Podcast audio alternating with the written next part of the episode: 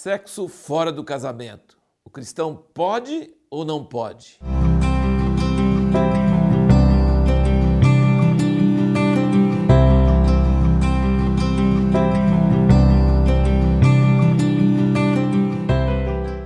Em primeiro lugar, quero expressar minha tremenda tristeza em ter que falar sobre esse assunto, porque não deveria ser necessário.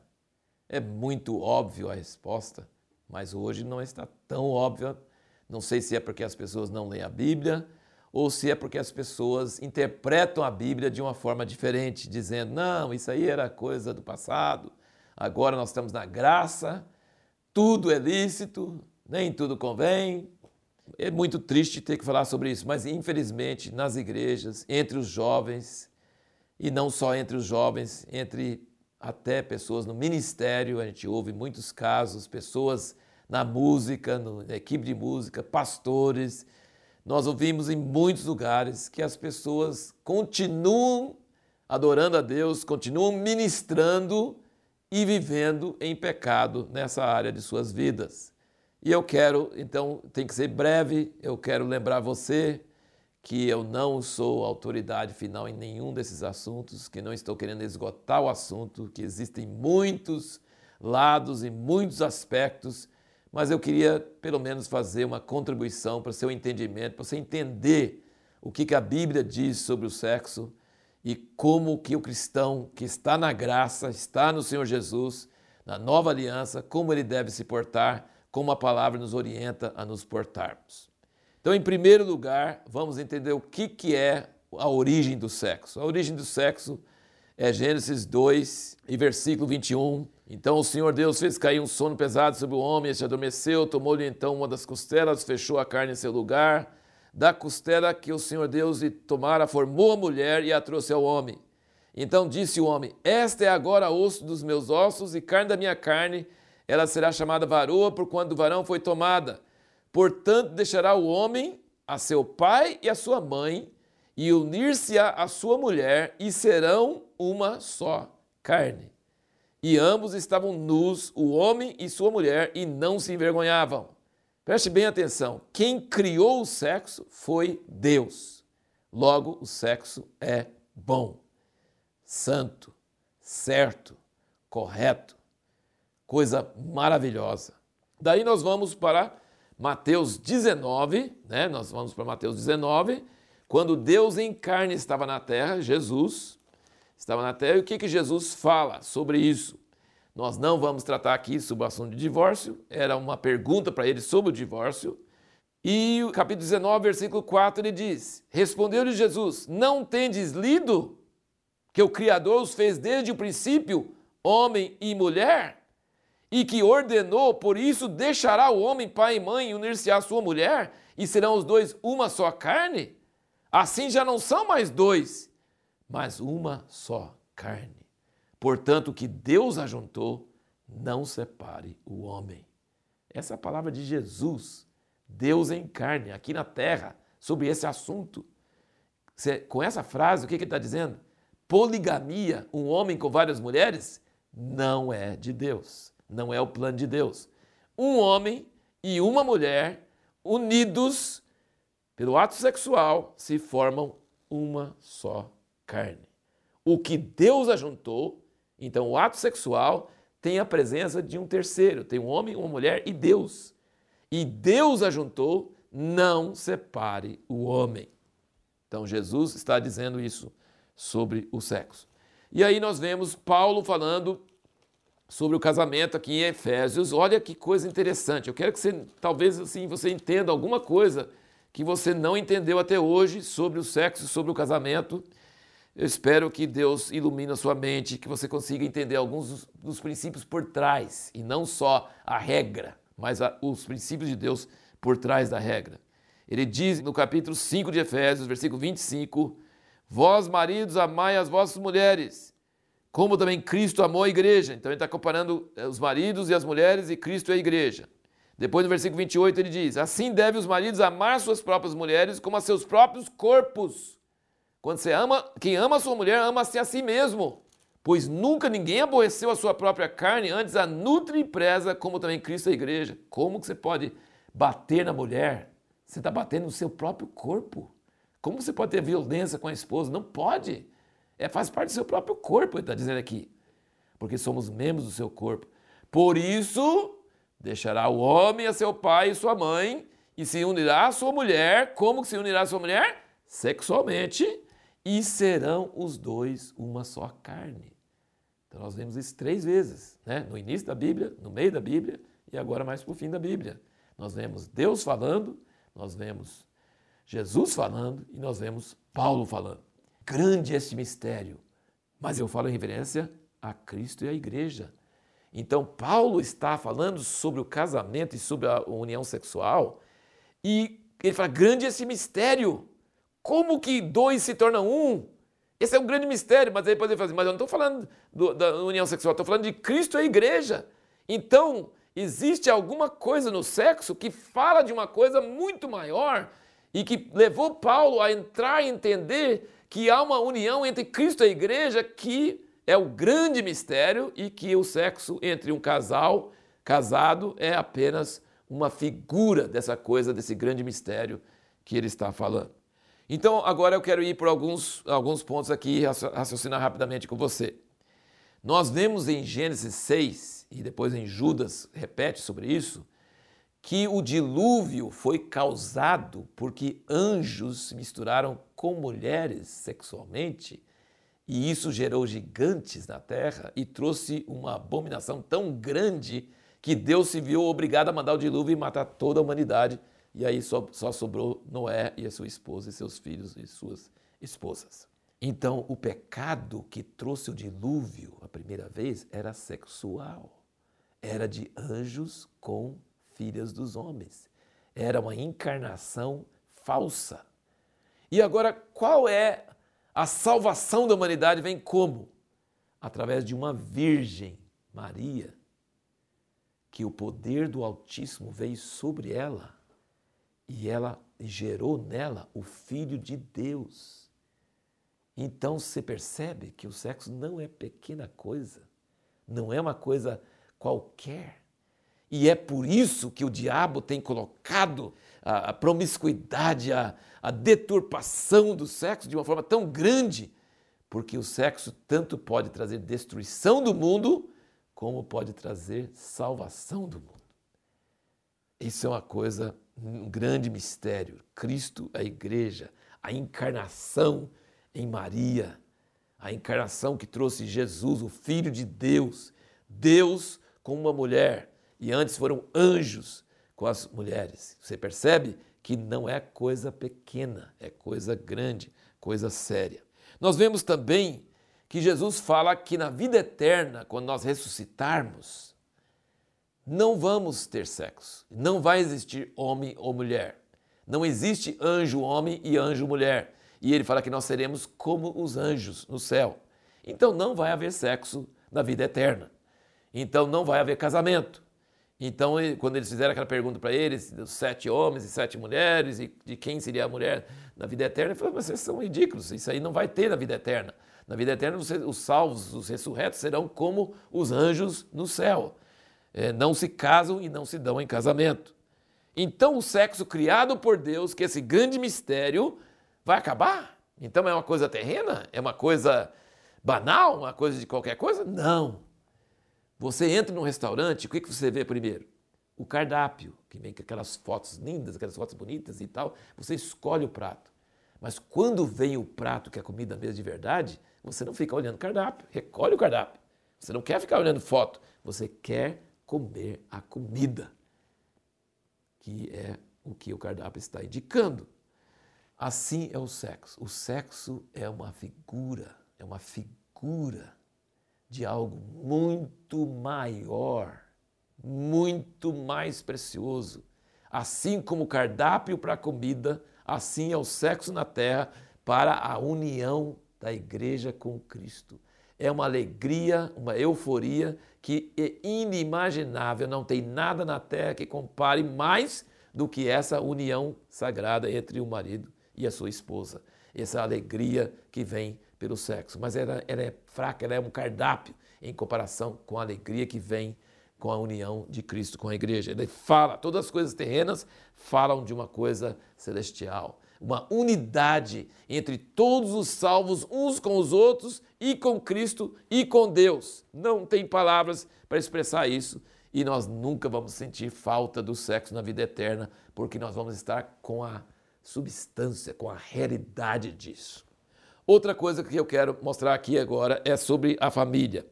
A família é a instituição humana mais parecida com o céu. A Bíblia tem muitos lugares que falam com isso. O pai, é, aqui Efésios mesmo, está pertinho aqui, né? Fala assim no, no capítulo 3, versículo 14. Por essa razão, dobro os meus joelhos perante o Pai, do qual toda a família nos céus e na terra toma o nome. Então, a família na terra é a instituição que mais representa o céu. Deus é Pai. Esse é o nome mais forte de Deus, Ele é Pai. Jesus veio para a terra para revelar que Deus é Pai. Então a família é a coisa mais próxima do céu que existe. Deus quer que cada ser humano tenha um pai, uma mãe e irmãos e irmãs. Deus quer. Eu sei que nesse mundo caído, com pecado e tanta coisa que aconteceu, tem muita coisa anormal. Mas esse seria o sonho de Deus, o sonho ideal de Deus. Que cada ser humano tivesse a experiência de viver com pai, uma mãe e irmãos. Porque esse ambiente de pai e mãe e irmãos representa, traz para a terra uma, uma amostra daquilo que existe no céu. O lar, a vida em família, é uma representação da vida que tem na Trindade e que Deus quer ter conosco como filhos por toda a eternidade. E Ele está trabalhando na história para produzir um povo que vai ser a esposa do seu filho. Né? Então Deus está querendo completar a Trindade, como pode se dizer, não está incompleto, mas Ele está querendo enriquecer a Trindade com essa introdução nossa, da igreja, do povo dele, salvo pelo sangue do Cordeiro e que vai estar nas bodas do Cordeiro, ele vai estar casando com essa noiva maravilhosa que vai entrar nessa unidade com ele. E na casa, a casa tem vários cômodos, mas a casa, sabe onde fica o Santo dos Santos? É o quarto, onde o casal tem intimidade. Isso é o Santo dos Santos, é o que vai trazer esse ambiente de unidade, quando o marido e a esposa são uma só carne, quando são unidos, então isso traz segurança, amor, paz e alegria para todos os filhos, para todo o ambiente da casa. Então nós vemos aqui em Hebreus 13, ele fala um versículo curto, mas é um versículo muito importante, versículo 4, ele diz: "Honrado seja entre todos o matrimônio", porque já estava surgindo movimentos proibindo o casamento.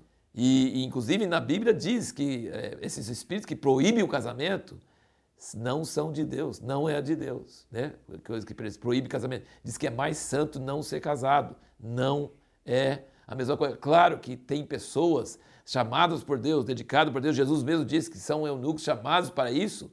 É, e parece que Paulo vivia assim, Jesus próprio não casou. Então, assim, existe essa opção e não é inferior. Tem pessoas que têm esse chamamento. Mas o geral, comum, é ser casado. Então ele diz: honrado seja entre todos o matrimônio e o leito sem mácula, pois aos devassos e adúlteros Deus os julgará. Então ele está dizendo que o casamento é honrado e o leito sem mácula deve ser honrado. É o centro, esse é o ponto de vista da Bíblia em cima da nova aliança em Cristo Jesus. Agora vamos para o pensamento da nossa cultura moderna. Vamos pensar um pouquinho sobre isso. O mundo moderno, pelos filmes, pela internet, por tudo que você pode imaginar, desde criancice, estão enchendo a cabeça das pessoas de que o sexo é apenas mais um processo biológico sem maiores consequências. Quer dizer, se sente bem, faz. Se não sente bem, não faz. Faz com esse, faz com aquele, faz com aquela, de qualquer jeito. É como se fosse alimentação. Você gosta de tal comida, come. Se não gosta, não come. É, respiração e todos esses processos biológicos. Eles acham que você dormir com a pessoa não quer dizer que você tem compromisso nenhum com ela e só pelo prazer do momento. E o jovem é jovem, tem que estar tá experimentando e tem que estar tá, é, tendo sexo com quem gosta, sexo seguro e tal, mas tem que ter e tal. Esse é o pensamento moderno, mas não é o pensamento bíblico. pensamento bíblico que o ato sexual não é apenas um ato físico. É um ato físico que tem consequências psicológicas e espirituais. Ele afeta o corpo, a alma e o espírito da pessoa. Não é como a alimentação, não é como a respiração, é diferente. E aí podemos ir para aquela famosa passagem, 1 Coríntios 6, onde Paulo torna isso muito claro. Ele diz aqui, no versículo 12: Todas as coisas me são listas, mas nem todas as coisas convêm. Todas as coisas me são listas, mas eu não me deixarei dominar por nenhuma delas. Já falamos em outro vídeo sobre isso, que é sobre alimentos. Os alimentos são para o estômago e o estômago para os alimentos. Então, pode comer qualquer coisa que não vai afetar a sua vida espiritual. Deus, porém, aniquilará tanto um como os outros. Mas aí Paulo vai aqui, ele compara, ele diz: Mas o corpo não é para a prostituição, mas para o Senhor e o Senhor para o corpo. Então ele faz uma diferença entre o estômago e os alimentos e o corpo. Ora, Deus não somente ressuscitou o Senhor, mas também nos ressuscitará a nós pelo seu poder. O que é ressurreição? Deus não vai te dar um novo corpo, ele vai ressuscitar o seu corpo, tá? Então o que você faz com o seu corpo é importante. Ele diz o estômago não, o estômago destrói um com o outro, não tem problema. Mas o corpo, ele ressuscitou Jesus, o corpo dele não ficou lá. Dobraram lá e foram lá procurar, cadê o corpo de Jesus? Estava ressuscitado. Ele pegou aquele corpo e ressuscitou. Não sabeis vós que os vossos corpos são membros de Cristo? Tomarei, pois, os membros de Cristo e os farei membros de uma meretriz? Vocês estão entendendo? Quando você tem um ato sexual com alguém, você está tornando parte daquele alguém. O ato sexual não é não só faz o marido e a esposa tornar uma só carne, faz você virar uma só carne com a prostituta que já se tornou uma só carne com um monte de outros homens antes de você. Percebe? Ou não sabeis que o que se une à meretriz faz-se um corpo com ela? Porque, como foi dito, os dois serão uma só carne. Então não tem jeito da Bíblia ser mais explícita sobre isso. Está dizendo que o ato sexual une você com a outra pessoa para ser uma só carne com aquela outra pessoa. Então não é só uma, um evento, um acidente. Não, é uma união física, psíquica e espiritual. Mas o que se une ao Senhor é um só espírito com Ele. Então ele está comparando você se unindo pela prostituição ou se unindo com Deus no espírito. Ele não pode fazer as duas coisas, é impossível, é incogitável, não pode. Fugir da prostituição, qualquer outro pecado que o homem comete é fora do corpo, mas o que se prostitui peca contra seu próprio corpo. Ou não sabeis que o vosso corpo é santuário do Espírito Santo, que habita em vós, o qual possuís da parte de Deus, e que não sois de vós mesmos? Porque foste comprado por preço. Glorificai, pois, a Deus no vosso corpo. Nós precisamos entender que a Bíblia não considera o ato sexual como algo, sim, de menos importância. É uma coisa seríssima, uma coisa que nós temos que ter temor de Deus. É uma coisa que causa consequências. Todas as listas de pecados, aqui, por exemplo, você pode ver no 1 Coríntios 6, lá em cima ele diz, no meio dos pecados que vai para o inferno, que leva para o inferno, é devasso, tá? adúltero, efeminado, sodomita. Tem três coisas que a Bíblia toda fala bastante sobre isso. Primeiro, adultério. Adultério é um dos dez mandamentos. Não adulterarás. O que, é adultério? É você ser casado e estar com a pessoa que não seja sua esposa. Ou é, você estar com a esposa de outra pessoa, seja quem for. Adultério é mais sério de todos porque, além de estar unindo com alguém que não é sua esposa, você está traindo uma aliança. Você está quebrando uma aliança. Então é um pecado redobrado. Nós temos a fornicação. A fornicação é o ato sexual com pessoas que não estão casadas, entre pessoas não casadas. É, um solteiro com uma solteira, por exemplo. Né? É, também é sério, mas não envolve a traição, porque não existe um casamento sendo quebrado. Mas é sério também, é sério também. Por quê?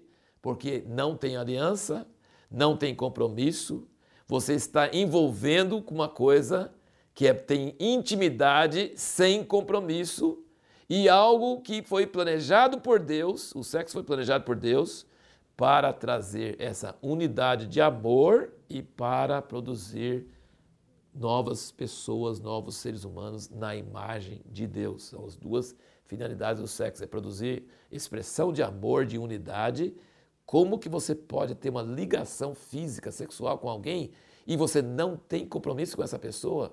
E o pior, esse aí pode produzir um outro ser que vai ser abortado. Grande parte dos abortos são produzidos por isso. Então leva ao assassinato. O aborto é assassinato. Então isso é uma coisa muito séria também, mas é diferente do que o adultério. E a prostituição é outra coisa também, é estar ligado, pagando para sexo pago com a prostituta, que também é uma coisa que está falando abertamente aqui. Então são várias situações, todas elas proibidas. Então qual é a resposta à nossa pergunta original? Não pode. Não pode ter sexo fora do casamento, nem antes do casamento, nem com outra pessoa durante o casamento, de jeito nenhum. Não pode ser com outra pessoa casada, não pode ser com uma pessoa que não é casada, entre pessoas não casadas, e não pode ser com prostituta. Não pode ter. Ponto final. Eu espero que você entenda, que tem muitos versículos na Bíblia, muitos ensinos sobre isso. A graça do Senhor Jesus não nos liberou para pecar, para contaminar o nosso corpo. Esse capítulo de 1 Coríntios 6 é muito claro. A igreja de Corinto estava entrando nessa graça assim.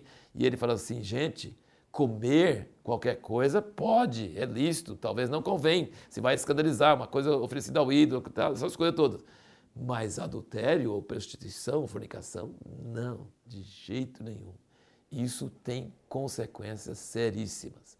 Que Deus ajude que nas igrejas, nos grupos, seja ensinado, que os jovens sejam ensinados que isso não é para, não é uma tortura, isso é uma proteção. Isso é uma coisa maravilhosa. Quando duas pessoas virgens que nunca tiveram experiência sexual com ninguém casam, elas são muito abençoadas. Foi o caso, por exemplo, de mim e da minha esposa, criado em lares cristãos, criado com esses princípios. Nunca tivemos sexo com mais ninguém, nunca. Que maravilha! Estamos, completamos 40 anos de casados. Não é, Deus não está nos impondo essas regras para nos castigar, para nos afligir, não. Ele está colocando essas regras para nosso bem.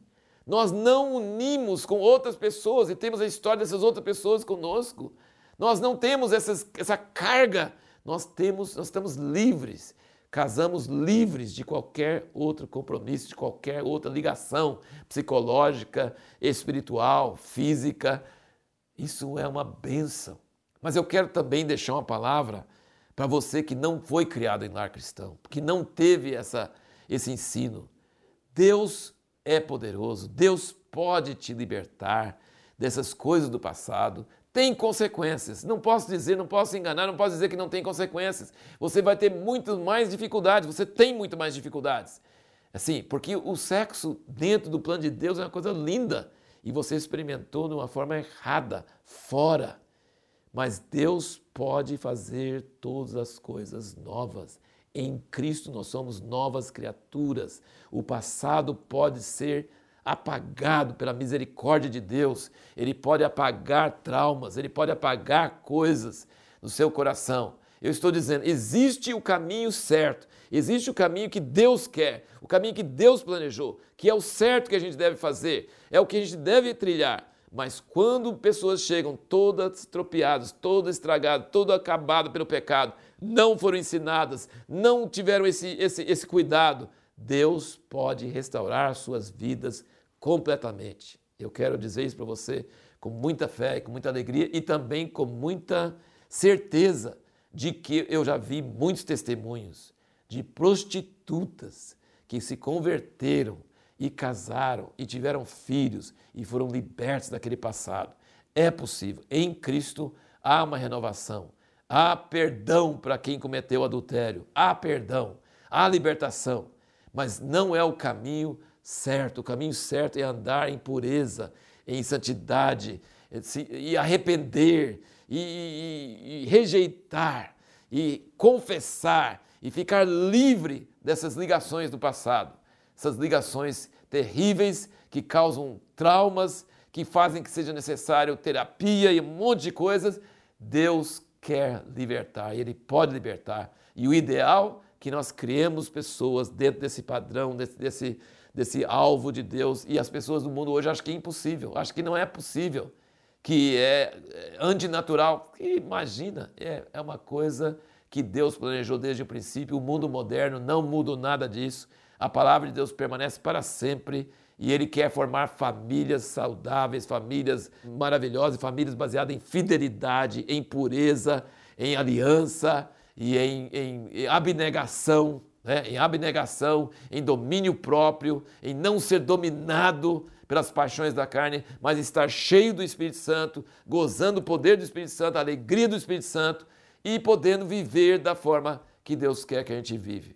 Que Deus te abençoe, mesmo no casamento, que você considere o sexo como algo santo e não seja dominado por desejos fortes e exagerados, que você tenha essa, essa, essa admiração, essa reverência diante de Deus por esse presente que Ele deu, mas para guardar isso em temor do Senhor, em domínio próprio, em pureza, e isso vai trazer cada vez mais alegria e satisfação no seu casamento e na sua família. Que Deus te abençoe e te guarde.